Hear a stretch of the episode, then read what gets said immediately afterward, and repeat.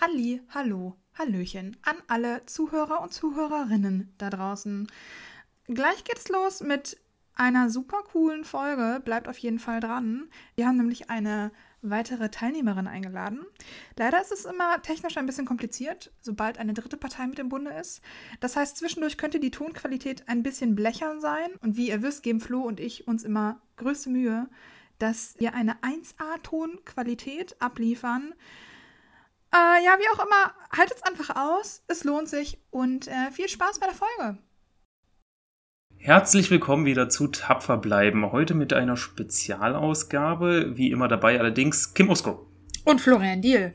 Und diesmal dabei Lilith Steingräber vom BAT, vom Bund Angestellter Tierärzte. Grüß dich, Lilith. Hallo. Hi, schön, dass du dabei bist. Äh, deines Zeichens äh, erste Beisitzerin im Vorstand genau. vom BAT. Das ist meine Aufgabe. Okay, dein offizielles Amt da. Äh, magst du dich kurz einfach mal vorstellen, wer du bist und äh, was du ähm, in deiner Position als Vorstandsmitglied beim BAT machst? Ja, also ich heiße Lilith Steingräber. Ich habe ähm, in Hannover Tiermedizin studiert, bin 2012 fertig geworden, bin dann nach Göttingen gegangen und habe dort angefangen zu arbeiten, dann nochmal die Doktorarbeit gewechselt, erstmal in längere Zeit in der Forschung gearbeitet, in der Genetik und dann arbeite ich mittlerweile im gleichen Haus in ähm, einer anderen Tätigkeit, auch in einem Forschungsprojekt, teilweise in der Kleintierklinik und ähm, zum BAT bin ich gekommen über Freunde und bin jetzt da erste Beisitzerin, eine der fünf Positionen, die man so im Vorstand bekleiden kann und kümmere mich da hauptsächlich um die Öffentlichkeitsarbeit beziehungsweise alle möglichen anderen Aufgaben, die anfallen und auch ein bisschen mehr um die Uni-Standorte, um die Studenten, um ein bisschen Layout, Flyer, sowas alles, was da anfällt. Ja, super, das ist doch schon mal eine gute Übersicht. Der BAT, das sagt vielen jetzt vielleicht mal erstmal noch nichts. Bund angestellter Tierärzte, euch gibt es jetzt seit 2016, dann feiert ihr auch bald mal fünfjähriges Jubiläum, oder?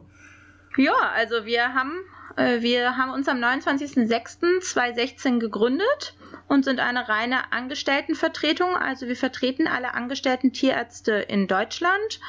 Ähm, und dazu gehören nicht nur ähm, Angestellte, die man jetzt was man jetzt denken könnte in der Praxis, sondern auch natürlich die ganzen Angestellten im öffentlichen Dienst. Und wir interessieren uns natürlich auch für die Studenten schon, weil ihr unsere Arbeitnehmer von morgen seid. Ja, klar. Im besten Fall, nicht wahr? ähm, also habt ihr 2016 äh, warst du da, wo, wo warst du da in, zu dem Zeitpunkt? Also ich war da schon in Göttingen und ähm, das hat sich einfach so ergeben, dass ich ähm, mit dem Christian und der Leonie, ähm, Leonie war, das ist unsere zweite Vorsitzende, Leonie Wolters, ähm, war, mit der war ich in einem Semester und mit dem Christian, der war unter mir in, im Semester, mit dem waren wir befreundet. Die hatten schon mal sich die, äh, die Idee, dass wir generell mit der ja, Situation der Angestellten nicht so zufrieden waren, unsere eigenen Erfahrungen, hm. Freunde. Mhm und da hatten wir die Idee, wir wollen mal was machen, weil wir hatten noch keine Vertretung. Und so hat sich. Keine reine Arbeitnehmervertretung, ja. Mhm. Cool. Also auf jeden Fall scheint es ein Erfolgskonzept gewesen zu sein, weil in den letzten Jahren habt ihr ja doch sehr viel erreicht. Man sieht euch doch ähm, immer wieder auf Kongressen und auch online ähm, seid ihr doch recht viel, ja, stark präsent. Äh, hattet ihr dann viel Zulauf? Oder ich stelle mir immer vor, dass angestellte Tierärzte, gerade die Einstiegsangestellten, einfach ein sehr schwieriges Klientel ist, um aus denen ähm, Mitarbeiter für ein ehrenamtliches Engagement zu gewinnen, oder? Ja, also es ist so, dass wir, wir haben uns ja zum Ziel gesetzt, die Angestellten als Interessensvertretung ja, zu vertreten ähm, so vergleichen mit dem Marburger Bund wie bei den Ärzten. Ja. Und das ist, sag ich mal, wie bei jedem Verein am Anfang ein kleines Grüppchen, so eine Kerngruppe, dann ähm, die eine Idee haben, die sich das erstmal zusammenfinden und sicherlich äh, die Vereinsgründung war ähm, bisschen steinig, bisschen schwierig, bis wir da letztendlich waren. Wir haben uns da Anfang 2016 getroffen. Irgendwann im Juni hatten wir dann alle Formalitäten soweit zusammen, dass wir das machen konnten. Und ähm, ja, dann haben wir das erste Mal 2017 waren wir auf einem größeren Kongress, dem BPT-Kongress, mhm. und haben versucht, erstmal uns bekannt zu machen, wurden natürlich erstmal auch noch nicht ganz so ernst genommen. Und mittlerweile haben wir fast 500 Mitglieder und haben auch schon einiges erreicht. Also es ist ein steiniger Weg, aber ich denke, wenn man an etwas glaubt, dann kann man auch viel erreichen und wir werden mittlerweile ernst genommen, denke ich doch. Ja, toi, toi, toi. Ähm, ging euch sicherlich ähnlich wie auch dem BVVD in seinen Anfangsjahren. Da ging es erstmal darum, ähm, bekannt zu werden und wahrgenommen zu werden. Äh, die ersten Jahre war ja immer nur eigentlich, äh, wer seid ihr überhaupt? Ähm, äh, bis man dann wirklich ins konstruktive Gespräch äh, übersteigen konnte. Das war bei euch sicherlich ähnlich, oder? Ja, genau. Also wir mussten, wir haben uns auch erstmal versucht, erstmal überall vorzustellen, zu erklären, was wir überhaupt wollen. Man muss ja auch Ziele definieren. Das kennt jeder, der in einem Verein sich ein bisschen engagiert. Mm, und nachdem wir, wir haben uns dann mit verschiedenen, ja, mit den verschiedensten Vereinen, die es in der Tiermedizin gibt, mal angeklopft, gesagt, uns gibt es, was wollen wir, was sind unsere Ziele und so wurde das mit der Zeit halt immer strukturierter, genauer und wir, also sag ich mal, unser größtes Ziel, was wir am Anfang unser ähm, erreicht haben, ist, dass wir Standards erarbeitet haben. Wir haben eine Umfrage gemacht unter damals 100, etwa 150 Mitgliedern. Ähm, was ist das Wichtigste sozusagen für den Arbeitnehmer, um letztendlich zum Tarifvertrag zu kommen? Das können wir später nochmal genauer besprechen. Ja, großes Thema. Mhm. Genau, und da haben wir Standards erarbeitet. Die sind doch bei uns unter der Adresse, also bundangestelltertierärzte.de kann jeder da drauf zugreifen und da sind Standards zu verschiedenen Oberpunkten wie Arbeitsplatz, Urlaub, Arbeitszeiten, Gehalt und so weiter. Äh, haben wir eine Umfrage gemacht, was ist besonders unseren Mitgliedern wichtig. Dann haben wir uns Tarifverträge aus dem öffentlichen Dienst angeschaut, vom Marburger Bund. Dann haben wir das Ganze nochmal mit Partnern von uns, einer Kanzlei, prüfen lassen juristisch und das sozusagen wollten wir den Menschen an die Hand geben, um einfach mal was juristisch geprüftes zu haben, weil da ist ganz viel Humbug ja in der Welt. Also es ist eine Sammlung von Mindeststandards, von juristischen, gesetzlichen Mindeststandards für Arbeitnehmer. Mm, es sind nicht die Mindeststandards, also es sind alle, sage ich mal, zurzeit alle Gesetze, Arbeitszeit, Arbeitsschutzgesetz etc. sind da drin enthalten, aber es geht noch darüber hinaus, weil ein Tarifvertrag ja die Möglichkeit hätte, auch Sachen, sag ich mal, zu verändern. Wir haben einfach, sag ich mal, noch mal ein bisschen mehr draufgepackt, so wie es wir es uns wünschen würden. Das steht jetzt, also es steht jetzt zum Beispiel nicht im Gesetz, dass man, wir wünschen uns 30 Tage Urlaub für einen Arbeitnehmer Okay. Es mhm. müssen, aber es sind nicht 30 Tage Urlaub vorgeschrieben, wenn man mal in die Gesetze guckt. Ja, ja. Also äh, das war das, was wir uns sozusagen mindestens gewünscht haben, um erstmal auch eine Verhandlungsgrundlage jedem an okay, die Hand zu geben. Also vorbereitend für einen Tarifvertrag von Anfang an, von der ersten Stunde des BAT, ähm, habt ihr euch so ein bisschen darauf ausgerichtet, auf einen eventuellen Tarifvertrag irgendwann und habt auch die äh, BAT-Standards schon mal in diese Richtung hin ausgearbeitet. Habe ich das so richtig verstanden?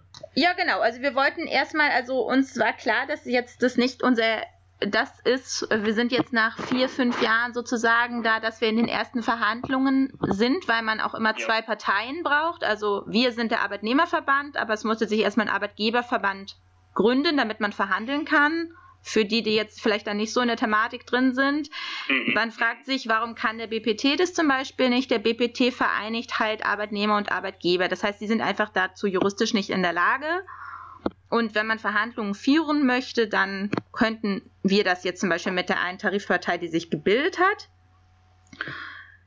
Jetzt sind wir schon ganz schön tief drin in den Tarifvertragsdiskussionen. Genau, also nochmal ganz kurz zurückgerudert. Der BPT, der Bund praktizierender Tierärzte, ähm, bevor der BAT gegründet wurde, so im Prinzip die einzige, äh, der einzige Verein, natürlich neben der Bundestierärztekammer, die äh, eben rein für praktizierende Tierärzte sich zuständig gefühlt hat allerdings eben viele Arbeitgeber, Praxisinhaber darin vertreten und natürlich auch einige Arbeitnehmer.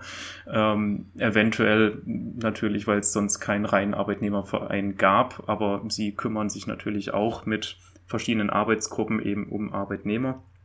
Ähm, und jetzt eben die Problematik vom Tarifvertrag ist die, dass der Arbeit, äh, theoretische Arbeitgeberverband, den man bräuchte als ein Partner im Tarifvertrag, äh, dass der BPT diese Rolle nicht erfüllen kann, weil in ihm Arbeitnehmer sowie Arbeitgeber, Praxisinhaber äh, Mitglied sind.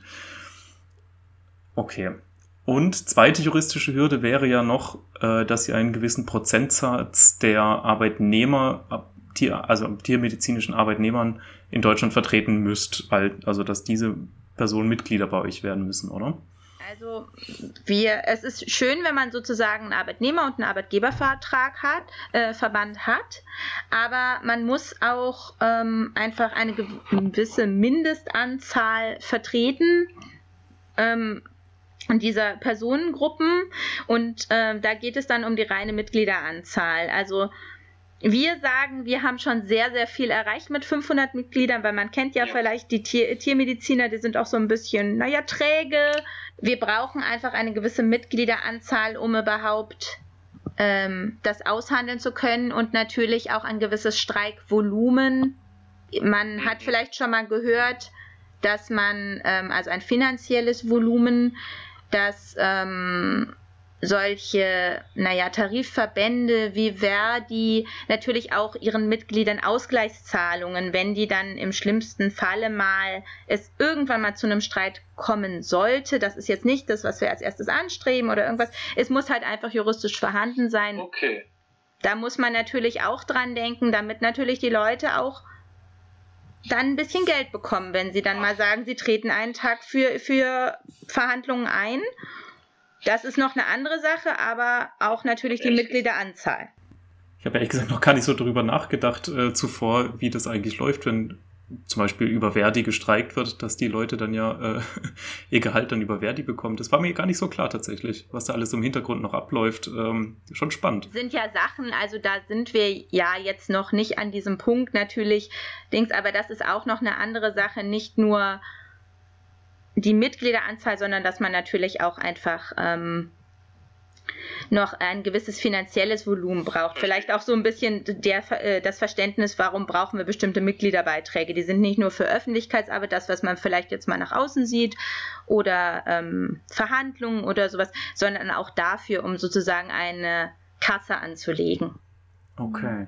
Jetzt haben wir schon viel. Entschuldigung, Kim, bitte. Nee, alles gut. Äh, eigentlich nur ergänzend, dass man äh, den Leuten ja auch sicherlich noch eine Sicherheit dazu geben muss. Ich kann mir auch gut vorstellen, dass das äh, schwer ist zu transportieren, ähm, wie sich dann, also quasi wofür ihr Mitgliederbeiträge ähm, nehmt, ohne dass es halt so klingt, so, yo, wenn wir irgendwann genug haben, äh, wollen wir uns streiten. Also zahlt ein. Ja, genau. Also das ist genau das, was wir natürlich nicht. Wir wollen ja, wir haben ja auch als einen unserer Grundsätze gemeinsam mehr erreichen, weil wir nur denken, wir wissen alle, viele fangen natürlich als Arbeitnehmer an, irgendwann werden daraus vielleicht Arbeitgeber. Wir wollen ja generell etwas verändern. Das ist ja eins der, der Hauptgründe gewesen, warum wir uns in einem kleinen Grüppchen zusammengefunden haben, diesen Verein gegründet haben, weil wir wirklich die Arbeitsbedingungen für alle verbessern möchten, weil wir sehen, ähm, das, damit haben sich vielleicht noch nicht alle befasst, vielleicht die jüngeren Studenten noch nicht so sehr, die jetzt am Ende des Studiums sind schon wahrscheinlich eher, dass viele Leute nach einer gewissen Zeit in der Praxis abwandern in andere Bereiche und uns sowohl dieses Wissen verloren geht, viele Leute nicht mehr so motiviert sind für ihren Bereich und das ist in vielerlei Hinsicht schade, weil man möchte die Leute ja ein Leben lang im tierärztlichen Beruf halten. Ja, ja. An jeder Position im Laufe dieser Karriere. Genau, auch wenn sich das vielleicht aus persönlichen Gründen manchmal ein bisschen verschiebt, was man da macht, aber ich finde es einfach sehr, sehr schade, wenn Menschen, die, sagen wir mal jetzt vielleicht für die Pferdemedizin brennen, nach zwei Jahren sagen in der Praxis, jetzt habe ich gar keine Lust mehr aufgrund der äußeren Umstände oder sagen, sie können es vielleicht auch wirklich nicht mehr aus finanziellen Gründen, dass sie dann sagen, ich gehe im schlimmsten Fall ganz aus der Tiermedizin, weil dazu ist auch dieses Studium ja, was ja ein sehr kostenintensives Studium auch ist, mhm. viel zu lange die Kraft und die Zeit und ich glaube, niemand studiert Tiermedizin, weil man am Ende des Studiums noch, äh, weil es da um Tiere streichen geht, das ist ja viel mehr. Das ist, man wird ja nicht mal einfach so eben Tierarzt. Absolut, ja. Also es geht eher darum, die ganze Tiermedizin erstmal komplett aufzubauen. Natürlich fokussiert auf die Angestellten, weil hier drückt wahrscheinlich der Schuh gerade am meisten, wenn man die Tiermedizin sich anguckt, oder? Ja, und man muss sagen, wir sind gerade eigentlich als Arbeitnehmer in einer sehr komfortablen Situation. Es ist ähm, so, dass wir die Möglichkeit haben, bestimmte Dinge zu fordern und dass das auch ähm, dass viele Arbeitgeber das gerne auch möchten, dass man hingeht und sagt, was möchte man denn? Das kann ja ganz unterschiedlich aussehen. Es geht ja nicht immer nur ums Gehalt, sondern es geht auch um vielleicht mehr Urlaubstage dafür, weil man sagt, das ist jetzt vielleicht oder bestimmte flexible Lösungen. Ja wenn man vielleicht schon Kinder hat. Ähm, da gibt es ganz unterschiedliche Modelle. Nur wir wollen halt im Dialog bleiben, aber man muss natürlich auch sagen, bestimmte so schlechte Bedingungen haben dazu geführt, dass wir jetzt diese Misere haben und viele Leute einfach ausgebrannt sind und aus dem tierärztlichen Beruf weggegangen sind, beziehungsweise in den öffentlichen Dienst, der halt mhm. viel, die haben einen Tarifvertrag, der besser bezahlt wird als viele Praktiker und damit muss man halt konkurrieren. Und das waren auch unsere Ideen, warum wir diese Standards erarbeitet haben. Hm. Jetzt kommen wir ja wieder zurück auf den Tarifvertrag. Wir haben jetzt schon viel darüber gesprochen, was alles ähm, notwendig ist, um faktisch, theoretisch dorthin zu kommen. Wir haben jetzt aber noch gar nicht so wirklich darüber gesprochen, warum eigentlich. Warum seht ihr den Tarifvertrag als eine gute Möglichkeit, ähm, was an der aktuellen Situation zu ändern? Und würde es nicht auch anders gehen oder warum geht es nicht anders? Mm, naja, also man muss jetzt ganz, also allgemein einmal sagen, wir haben zurzeit gewisse Gesetze. Ähm, Tarifverträge können ähm, Gesetze wie Arbeitszeit, Arbeitsschutz, sage ich jetzt mal ganz stark aushebeln. Da, das mhm. kennt man vielleicht von den Ärzten. Jeder, der sich ein bisschen damit beschäftigt hat, weiß, normalerweise sind elf Stunden Ruhezeit vorgeschrieben. Ärzte dürfen bei bestimmten Tarifverträgen zum Beispiel weniger Ruhezeit haben. Das heißt, man ist zum, hat gearbeitet bis, sagen wir mal, 4 Uhr morgens und die müssen, dürfen dann nicht erst wieder um 15 Uhr anfangen, wie jetzt der ganz normale Gastronom oder so, sondern die dürfen wieder um 2 Uhr mittags anfangen. Das sind ja. Sachen, die relativ stark reglementiert sind in Deutschland. Ein Tarifvertrag ähm, bietet also für unsere sehr spezielle Situation, Nutz der Medizin, Kleintiermedizin, mhm. Notdienste. Notdienste, ja. bestimmte, naja, Begehrlichkeiten auf beiden Seiten, dass, die, dass es für Arbeitgeber sehr, sehr angenehm wäre, zum Beispiel Ruhezeiten zu verkürzen, es zu ermöglichen, dass man 24 Stunden am Stück arbeiten kann, als auch sagt man, man kann bestimmte Dinge etwas einfacher für den Arbeitgeber gestalten. Personal wird nicht mehr, es ist nicht mehr notwendig, dass man mindestens drei Personen für ein Wochenende braucht, mhm. um das alles es gibt ja bestimmte Höchstarbeitszeiten am Tag. Das kann alles ein bisschen einfacher ähm, also, gestaltet werden wird für die Tiermedizin das Arbeitszeitschutzgesetz in seiner reinen Form angewandt, was einfach nicht praktikabel ist für Notdienste, für 24-7 Verfügbarkeit. Nur mit dem entsprechenden Personalaufwand dann eben. Und das, ja. Personalschlüssel, um das alles gesetzeskonform und so soll das ja auch sein, so ist es auch richtig zu machen. Das kostet Personal ist das sag ich mal, teuerste immer in einem Unternehmen. Ja. Und das möchte man natürlich, irgendwie ist das natürlich, jeder, der denk, äh, irgendwie eine normale kleine Nutztierpraxis kennt, weiß, dass das schwierig ist. Arbeitgeber dürfen so viel arbeiten, also der Selbstständige, der kann 24-7 arbeiten, wenn er das möchte, ist natürlich auch nicht das, was wir uns wünschen. Ist nicht gesund, genau. Aber trotzdem natürlich möglich. Kann man machen. Das ist jetzt erstmal sozusagen nicht unser Steckenpferd.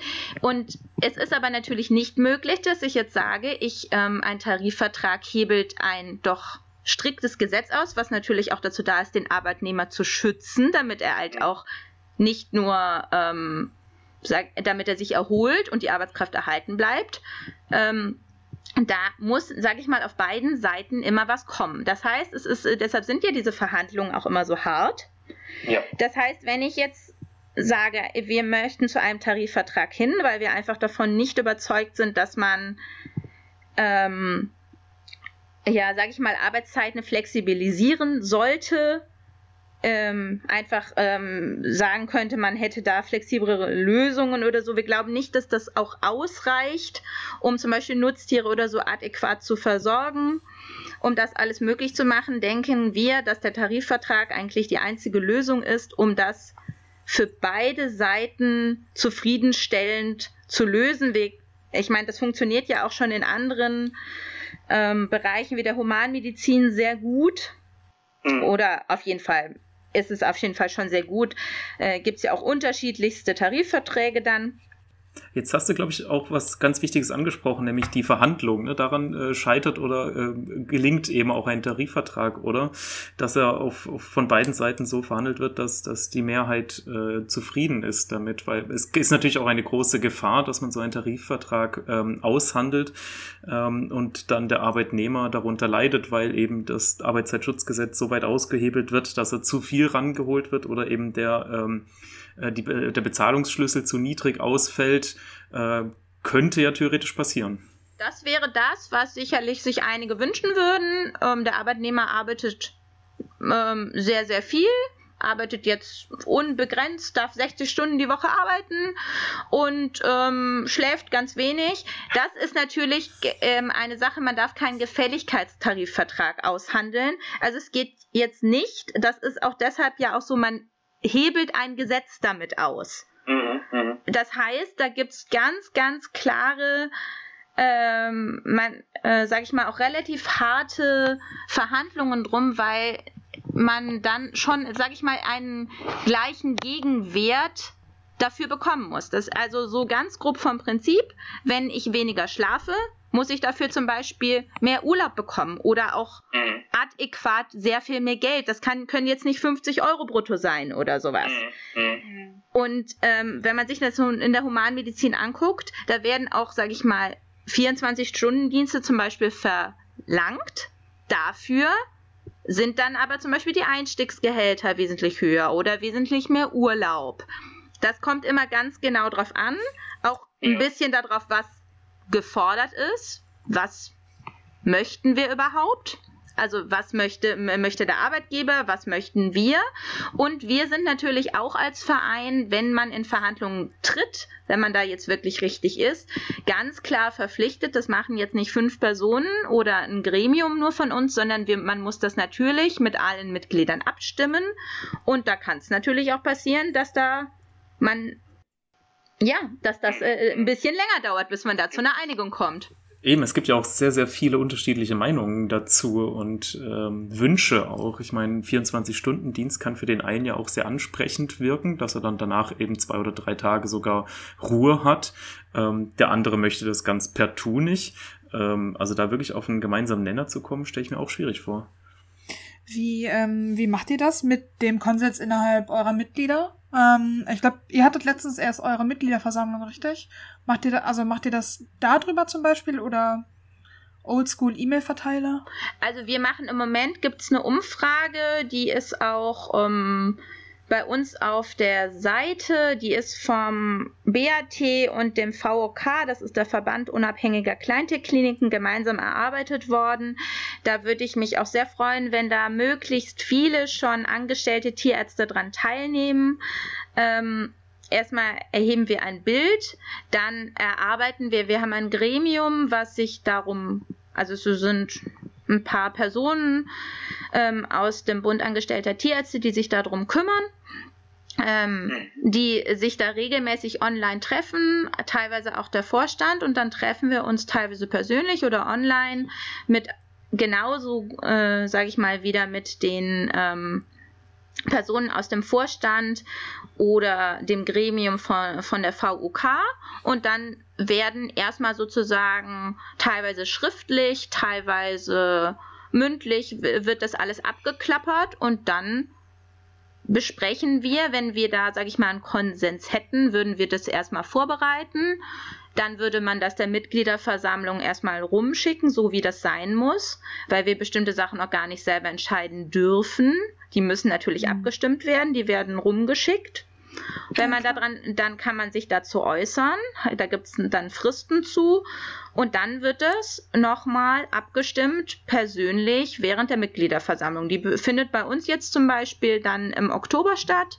Und da kann man, ist natürlich jeder, der bei uns Mitglied ist, herzlich dazu eingeladen, dort sich zu engagieren oder auch, sobald man bei uns Mitglied ist, natürlich auch gerne zu sagen, ich möchte damit machen, ich möchte mich da einbringen da freuen wir uns immer sehr, wenn, wenn mhm. wir, je mehr wir Input haben, ähm, desto besser. Aber gerade erheben wir auch erstmal ein Bild, wie wirklich die Situation der angestellten Tierärzte ist. Es, ihr habt vielleicht ja schon mal davon gehört, also die Hörer und Hörerinnen, hm. dass es die Umfrage gab von Frau Kersebohm, die das nochmal erhoben hat, zehn Jahre nach hm. der anderen Umfrage, äh, wie es um die angestellten Tierärzte äh, Außer jetzt haben wir noch mal eine von beiden Verbänden sozusagen gemacht, um es noch mal ein bisschen aktueller zu machen. Und ja, da interessiert es uns anonym zu allen möglichen Punkten, damit man auch sagen kann, was sind denn die Punkte, die vielleicht schon gut laufen und was läuft alles noch nicht so gut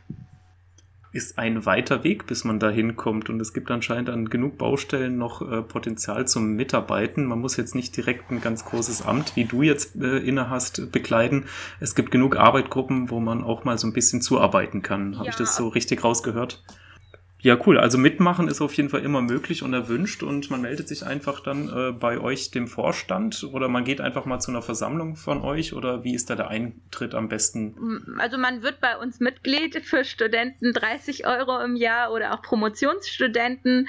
Ähm, dann kann man sagen, man hat vielleicht mal Lust. Wir treffen uns jetzt zum Beispiel Donnerstag online vom Gremium Öffentlichkeitsarbeit da kann man, kriegt man einfach einen Link und sagt, ich möchte mal dabei sein.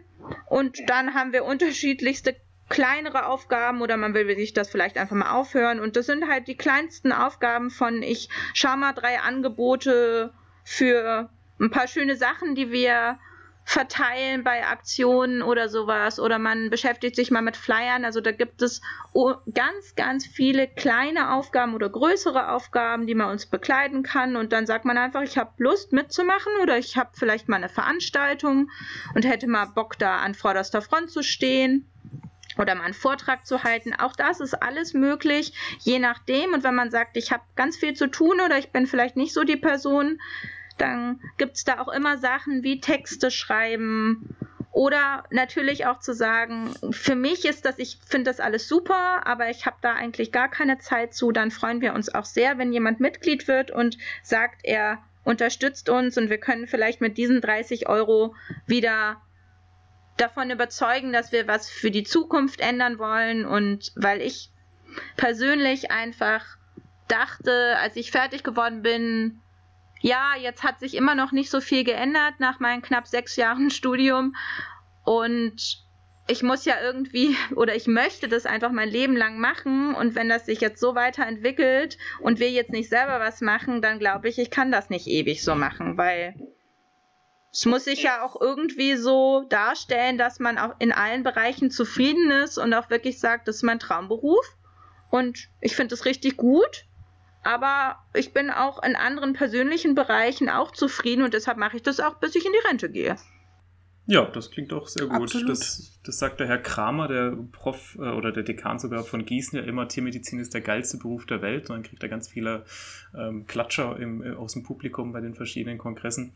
Ähm, aber eigentlich müsste es ja gerade heißen, Tiermedizin könnte der geilste Beruf der Welt sein. Und ähm, da müssen wir vielleicht alle noch ein bisschen mehr zusammen mit dran arbeiten, dass das auch so wird, dass wir ein bisschen besser auf uns selber Acht geben, dass wir das halt auch 40 Jahre lang machen können und eben nicht vier Jahre, bis wir ausgebrannt sind und dann in Industrie oder sonst was wechseln. Ja, auf jeden Fall, das ist uns auch ganz wichtig. Also das liegt ja auch, steht auch in unseren Zielen drin, Verbesserung der Arbeitsbedingungen, weil der Selbstschuss beginnt halt auch da drin, dass man sagt, man begibt sich gar nicht erst in solche Situationen. Wir klären halt auch viel auf über Arbeitsrecht, über Arbeitsschutz. Natürlich kann sich das jeder selber durchlesen, aber wir stehen natürlich auch immer für Fragen offen. Bei uns gibt es auch einfach eine juristische Hotline, wenn man sagt, man weiß da so gar nicht. Wie ist das jetzt bei, mit dem Angebot, was ich da habe? Da möchte ich vielleicht anfangen oder mit Steuern, da habe ich mich noch nie beschäftigt mit. Wir machen Webinare von unseren Partnern all sowas tun wir, damit wir auch sagen, es passiert gerade nicht oder wir gehen an die Unis, um zu sagen, man ist halt nicht so aufgestellt, man ist mit dem Studium, so wie das bei uns war, wir waren fertig und dann war da halt keiner. Und wir sind halt einfach schon da, wir haben uns schon mal gebildet und wir brauchen einfach nur Mitglieder und vielleicht ein paar Leute, die auch Bock haben, noch ein bisschen was bei uns zu machen. Das wäre auch ziemlich cool. Ja, das klingt doch schon mal gut. Ja. Ich meine, wir müssen ja jetzt auch die Tiermedizin nicht so super schlecht dastehen lassen, gerade wenn vielleicht ein paar Zuhörer unter euch sind, die äh, gerade sich überlegen, Tiermedizin zu studieren. Macht's auf jeden Fall. In sechs Jahren von eurem Studium kann doch viel passieren. und äh, wenn man sich gut informiert und mit einem offenen Auge durchs Studium geht und eben auch äh, auf, auf so Angebote, also Angebote wie der BAT sie anbietet, auch annimmt, dann kann man sich halt auch so weit informieren und seine Lücke finden im System, dass es auch für einen passt. Gell? Äh, ich meine, es gibt sehr viele gute Arbeitgeber, die das alles auch beherzigen und äh, ihr arbeitet ja auch mit sehr vielen zusammen, auch seitens des BPT, ähm, äh, dass, dass man da auf einen gemeinsamen Nenner kommt. Ähm, natürlich konzentriert man sich ja auch viel auf, um die, auf, die, auf die negativen Beispiele. Äh, aber vielleicht wäre es auch mal ein guter, guter Anfang von der Öffentlichkeitsarbeit, äh, die positiven Beispiele hervorzuheben. Ja, also das ist auch was, was wir zum Beispiel bei uns ähm, wirklich fördern, dass man nicht nur die negativen ja, die schwarzen Schafe gibt es überall, vielleicht bei uns teilweise noch ein bisschen mehr, aber dass wir versuchen, das auch zu fördern und das haben wir auch so eine Art Mitgliedernetzwerk eingeführt, dass man einfach schreiben kann, ich suche jetzt zum Beispiel jemand, auch ein Praktikum, deshalb auch für Studenten oder so, ich suche ein Praktikum im Rinderbereich, dann kann man das einfach an uns senden, wir leiten das weiter und dann kann man persönlich mit jemand sprechen. Das halte ich immer für sinnvoller als naja, irgendwo Probe zu arbeiten, dann sind da alle einen Tag oder zwei Tage nett und man hat trotzdem keine ehrliche Meinung. Guter Punkt, ja, stimmt. Ja, das wohl wahr. Habe ich auch schon häufiger so mitbekommen. Ne? Macht man Probearbeitstag, alles ist super und dann ist man da vier Wochen und dann kommt man demoralisiert da raus. Das kann natürlich passieren. Ne? Immer besser, wenn man die Leute schon vorher ein bisschen kennt. Ja. ja. Vor allem, als könnte man halt ein ganzes Praxisteam mit seinen Abläufen innerhalb eines Tages äh, so durchleuchten, dass man sagen kann, oh ja, die Werte, für das hier jeder einzelne Schritt steht, mit denen kann ich mich identifizieren. äh, Das wäre mal ein krasser, intensiver Probearbeitstag. Ja, ja, ich, ja, ja. Kam aus diesem, ähm, ja, kann man Frust sagen, Lilith, äh, auch deine Motivation dann mitzumachen beim BAT? Also sicherlich am Anfang, ich hatte mich da schon vorher, ähm, ja, sage ich mal, immer so ein bisschen drüber ausgetauscht und gedacht, da muss man doch mal was machen. Ja, es war, glaube ich, schon ein bisschen der Frust, dass halt auch einfach noch nichts da war. Also irgendwie hat man gedacht, ja, das hat sich schon alles verbessert und am Anfang hat man oder im Studio hat man viele andere Probleme, als sich irgendwie damit zu beschäftigen, wie das dann vielleicht nach fünf, sechs Jahren aussieht. Da ist man anders beschäftigt. Und dann dachte ich ja, Mensch, jetzt hat sich ja irgendwie doch immer noch nicht so viel verändert. Ich hatte dann auch nochmal so ein einschneidendes Erlebnis. Ich habe mich an der Uni beworben für eine Doktorarbeit, bin dort auch genommen worden für die Stelle, die Doktorandenstelle. Und dann habe ich wirklich persönlich mit mir gehadert, nehme ich diese Stelle jetzt an ja. für 850 Euro brutto, drei Monate nicht bezahlt. Ja. Ich weiß das Thema nicht, ich ziehe in eine andere Stadt. Das hätte mich finanziell ziemlich, also es wäre für mich schwierig gewesen. Und dann habe ich auch wirklich mit vielen verschiedenen Personen gesprochen, weil ich gedachte, ja, die gute Ausbildung und ja, dann bin ich, habe ich ja den Fachtierarzt. Also das, was ja alle Leute sich immer denken. Ja, ja, ja, und genau. das war ja damals bei mir nicht anders, als ich mit 24 fertig war. Und dann habe ich mich aber doch dagegen entschlossen, weil ich gedacht habe, das kann eigentlich nicht der Weg sein, dass man, und ich kannte ja auch Leute, die dort gearbeitet haben, die mir ziemlich ehrlich gesagt haben, wie es abläuft, dass man sagt, na ja, man ist jetzt, da gab es auch noch nicht, da war es noch nicht so viel mit dem Mindestlohn und so weiter, mhm. ähm, dass das der Weg ist, der einzige Weg, um, sage ich mal, bestimmte Ziele zu erreichen, persönlicher als auch natürlich einfach äh, irgendwann, was kann man im Beruf? Da habe ich gedacht, das kann nicht der Sinn der Sache sein, dass man sich so ausnutzen lässt und Dann gibt es natürlich auch immer noch mal persönliche Sachen. Wenn man vielleicht irgendwann mal krank wird, denkt man auch noch mal anders ein bisschen drüber, dass man denkt, ich muss an meine Gesundheit denken, was ist wirklich wichtig in meinem Leben. Das muss jetzt auch nicht jeder so, sag ich mal, so tiefsinnig irgendwie erfahren. Das wünsche ich niemandem, aber einfach, dass ich schon denke, man muss das auch immer vergleichen mit anderen Berufen, die auch starke Belastungen haben. Aber man muss doch nicht immer, es muss doch nicht immer so schwierig sein. Und das wollten wir ändern. Und so ist es schon so entstanden, dass wir gesagt haben, wir wollen da was machen. Und wenn wir es nicht machen, also dann, wenn man es nicht versucht, dann versucht es halt keiner und man kann immer motzen. Aber ihr kennt das ja auch, ihr habt euch ja da auch langsam über Jahre wirklich zu einem, zu, sag ich mal, der Vertretung der Studierenden zusammengefunden. Das ist am Anfang hart, aber das lohnt sich. Ja, die, die Parallelen sind auf jeden Fall da. Ähm, auch der Vergleich zu den anderen Branchen, wie du es angesprochen hast, und dass ja es an, an Interessensvertretung bisher nichts gab für euch, ähm, nichts Vergleichbares. Äh, das stimmt schon. Die Tiermedizin hinkt da einfach ein bisschen hinterher, oder? Ich meine, der BVVD, also der Zusammenschluss der Fachschaften in der Tiermedizin, uns gibt's jetzt seit zehn Jahren. Ne? Wir feiern im Mai dann Jubiläum. Ähm, und wenn man zu unseren Schwestern äh, Studiengängen guckt, Zahnmedizin, Normalmediziner, die gibt es teilweise schon 100 Jahre, die ähm, äh, Interessensvertretung für die Studierenden. Ähm, und den Marburger Bund hast du ja auch schon angesprochen in der Humanmedizin, die gibt es auch schon seit Jahrzehnten. Da hinkt die Tiermedizin massiv hinterher. Und das ist schon faszinierend, wo, woran das liegt. Äh, das kann jetzt ja nicht nur an der immensen Arbeitsbelastung liegen, dass da keine Energie mehr für sowas ist. Das ähm, ist, ist eine Fragestellung, die beschäftigt mich schon, woher das kommt, dass, dass wir als Tiermedizin da so ähm, zurückhinken, was Interessens Vertretungen angeht oder Lobbyarbeit auch, äh, dass, dass das wichtig ist, dass die Bedeutung davon mal ein bisschen mehr unterstrichen wird. Ja, ich glaube, das ist so eine Mischung aus einer großen Arbeitsbelastung, teilweise auch so ein bisschen scheu, sich zu vernetzen, vielleicht auch so, so, so ein bisschen, lohnt sich das wirklich? Das ist sicherlich so eine Komposition. Das ist auch das, was ich halt immer versuche, den Leuten zu vermitteln, wenn man nicht anfängt zu fragen, miteinander zu sprechen und auch zu fordern. Ganz klar sagen uns Arbeitgeber, die Leute kommen dahin, die wissen gar nicht, was sie wollen, die nehmen alles. Ja, das ist, ich finde es auch unglaublich schwierig. Ich hatte auch noch nicht so viele Vorstellungsgespräche. Es ist wirklich sehr schwierig. Man muss das üben. Aber mhm. das bringt einem unglaublich viel und deshalb ist es auch so was, sich egal welcher Verein sich dazu engagieren und das auch dazu üben und sich zu vernetzen, das bringt einem manchmal vielleicht etwas mehr, als zu sagen, ich habe jetzt Tierhygiene jetzt als Beispiel ganz super gelernt. Das kann man im Zweifel vielleicht sogar noch mal irgendwo nachlernen oder noch mal nachlesen.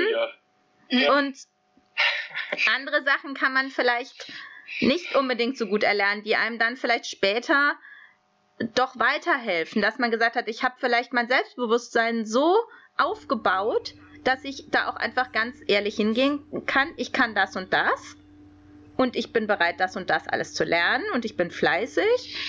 Aber ich möchte, ich bringe auch das und das alles mit. Und dafür mhm. möchte ich auch natürlich gewertschätzt werden und auch anständig entlohnt man bringt ja auch seine motivierte Arbeitskraft ein, so wie in jedem anderen Beruf und wir verstecken uns immer so. Wir sind im, wir machen uns immer so klein. Finde ich auch einen ganz wichtigen Punkt. Mhm. Ich finde, du hast gerade sehr viel Wichtiges angesprochen. Auch vieles irgendwie äh, stößt in die gleiche Sparte, wie wir jetzt in verschiedenen Folgen hier im Podcast auch schon besprochen haben. Ne? Selbstvertrauen, äh, ganz wichtig, ähm, dass man ein bisschen stärker, größer auftritt, wie du gerade gut gesagt hast.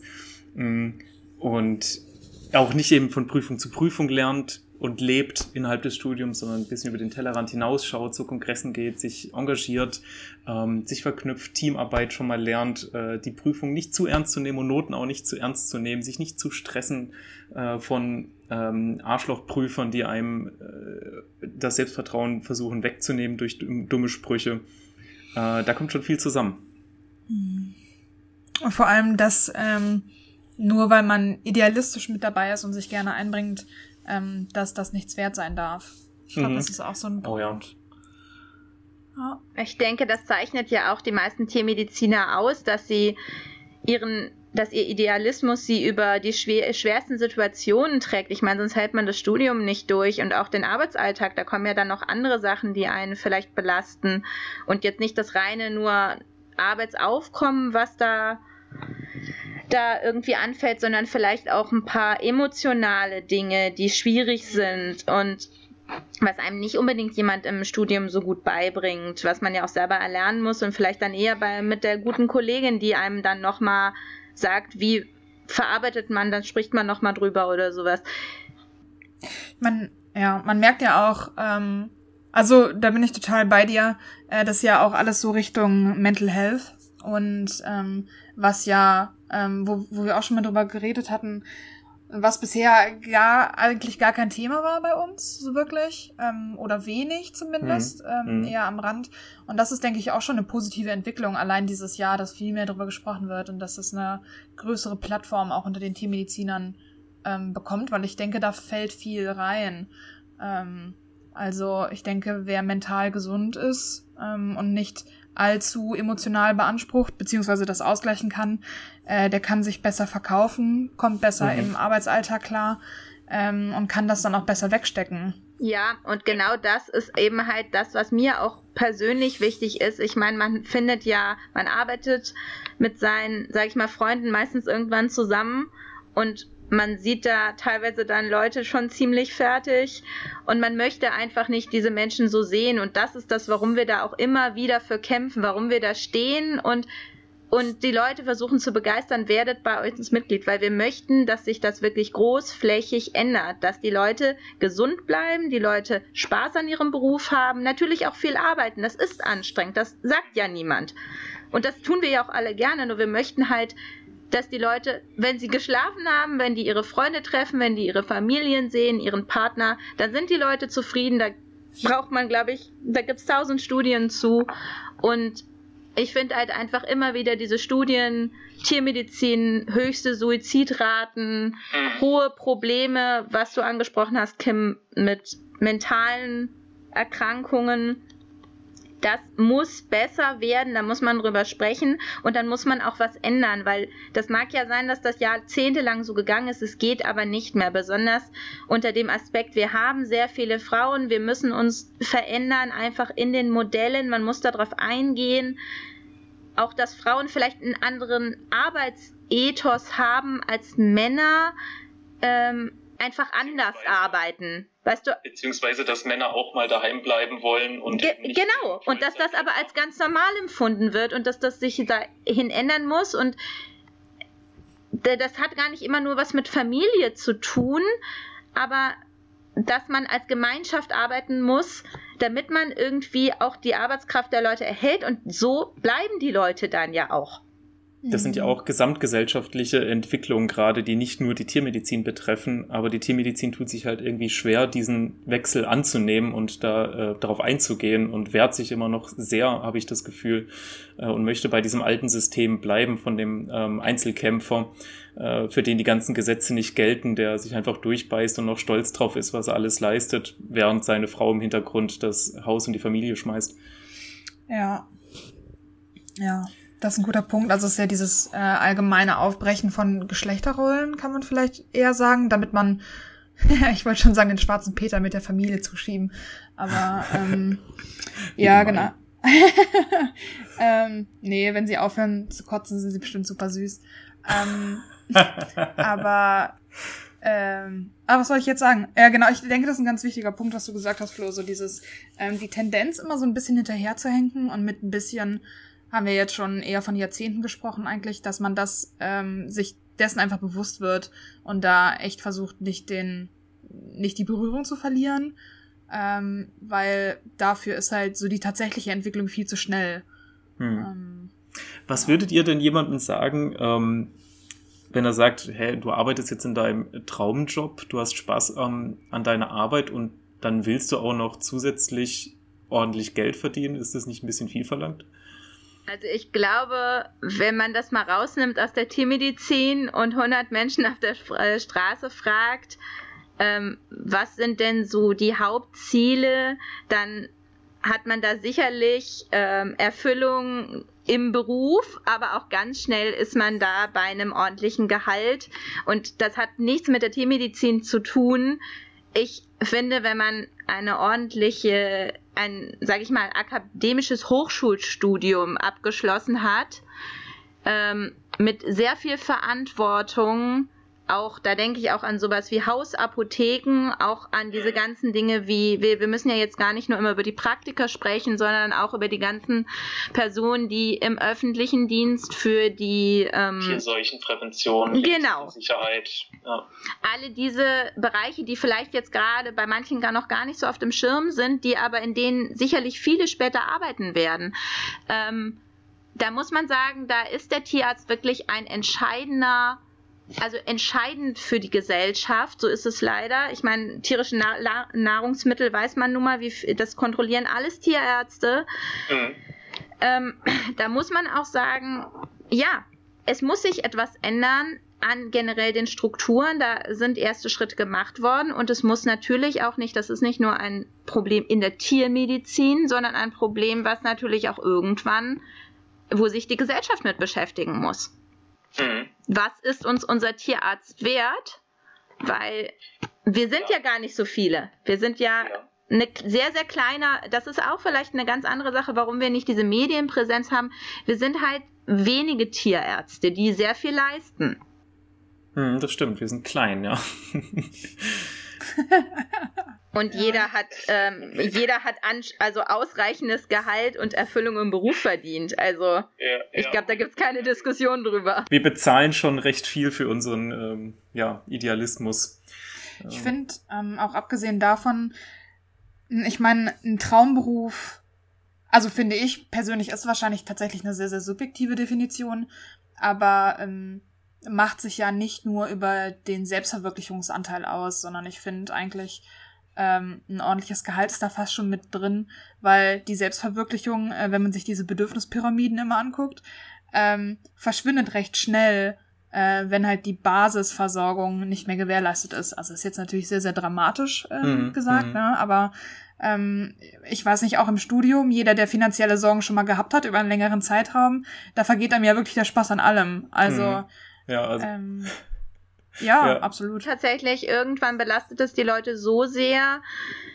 Und dazu haben wir halt auch mal unsere Steuerberatungsgesellschaft, die machen da, wir machen das bald auch schon wieder. Ende April, am 29.04. machen wir ein Webinar, kann auch jeder dann, also als BRT-Mitglieder kostenfrei, sonst halt ähm, mit gegen einen kleinen Obolus, was kostet mein Leben, um es einfach mal darzustellen da geht es wirklich nicht darum, dass wir jetzt über den, über das piekfeine Auto sprechen oder den teuren Urlaub oder was auch immer, sondern ganz klar, was brauche ich zum Leben in einer normalen Stadt oder auf dem Land? Was sind die Nettoausgaben? Und da wundert man sich doch schon sehr, und da sprechen wir auch über sowas wie Altersarmut. Da muss man auch irgendwann vielleicht mal dran denken. Und da ähm, denke ich, muss sich irgendwann jeder mit beschäftigen, sofern man jetzt nicht sagt, man hat noch irgendwelche anderen, man macht das nicht einfach nur Tiermedizin, weil es so nett ist und muss sich um Geld keine Sorgen machen. Aber ich glaube doch, dass der Anspruch dieses Berufs sein sollte, dass man davon anständig leben kann, so wie jeder andere Beruf natürlich auch.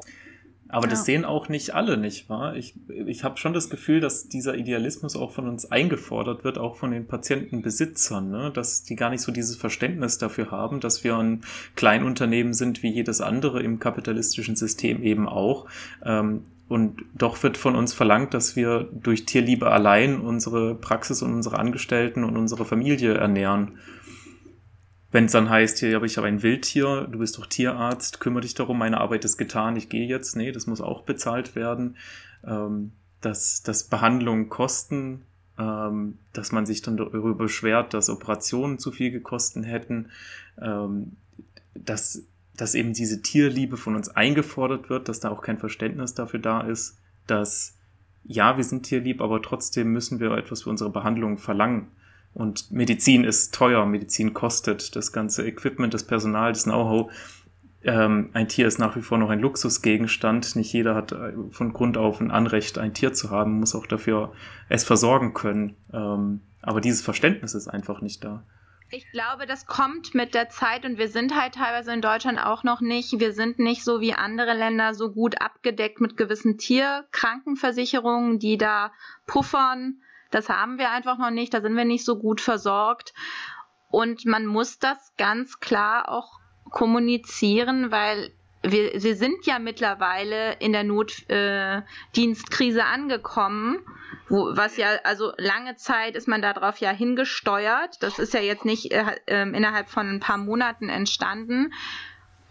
Und das führt halt dazu, dass einfach diese exklusive Leistung natürlich teurer werden muss, weil es einfach ein sehr, sehr teurer, es ist halt sehr, sehr teuer, das vorzuhalten, wenn es eben wirklich alles nach den gesetzlichen Vorgaben ordentlich durchgeführt wird. Es ist sehr teuer, aber es ist halt notwendig so. Aktuell funktioniert es halt irgendwie auch nur in großen Teilen, weil Gesetze gebrochen werden ne? und nicht wirklich aus Böswilligkeit, sondern aus Notwendigkeit. Ja, was und das kann es ja nicht sein. Es wird halt einfach viel so gemacht, weil es teilweise die Leute mit sich las machen lassen aus Angst was dagegen zu sagen, aus Angst vielleicht ihre Doktorarbeit zu verlieren, aus Unwissen, aus verschiedensten Gründen. Nur das muss halt auf die Dauer aufhören und deshalb sage ich auch immer, bitte nicht diese wirklichen Knebelverträge annehmen. Einfach mal Nein sagen. Ja. Kommt zu uns, ihr seid was wert ähm, und dann lasst euch notfalls lieber erstmal durch ein paar Menschen beraten, bevor man da in Dinge reinrennt, die wirklich zum Scheitern verurteilt sind. Man kann auch glücklich werden ohne Doktorarbeit oder Facharzttitel. Auch das, das ist auch nicht unbedingt notwendig. Nicht nur die Universität bildet euch zu guten Tierärzten aus, das kann auch der Praktiker von nebenan machen. Der ist auch ein guter Tierarzt, der macht das schon seit 30 Jahren manchmal habe ich das Gefühl, die Unis äh, heben so eine Monopolstellung für ihre äh, gute Ausbildung und locken dann eben auch damit. Du willst doch guter Tierarzt werden, du willst doch, dass den Tieren gut geht bei dir. Du musst zu uns, äh, draußen in der Praxis lernst du sowas nicht. Und das Schon. ist halt nur sehr bedingt richtig.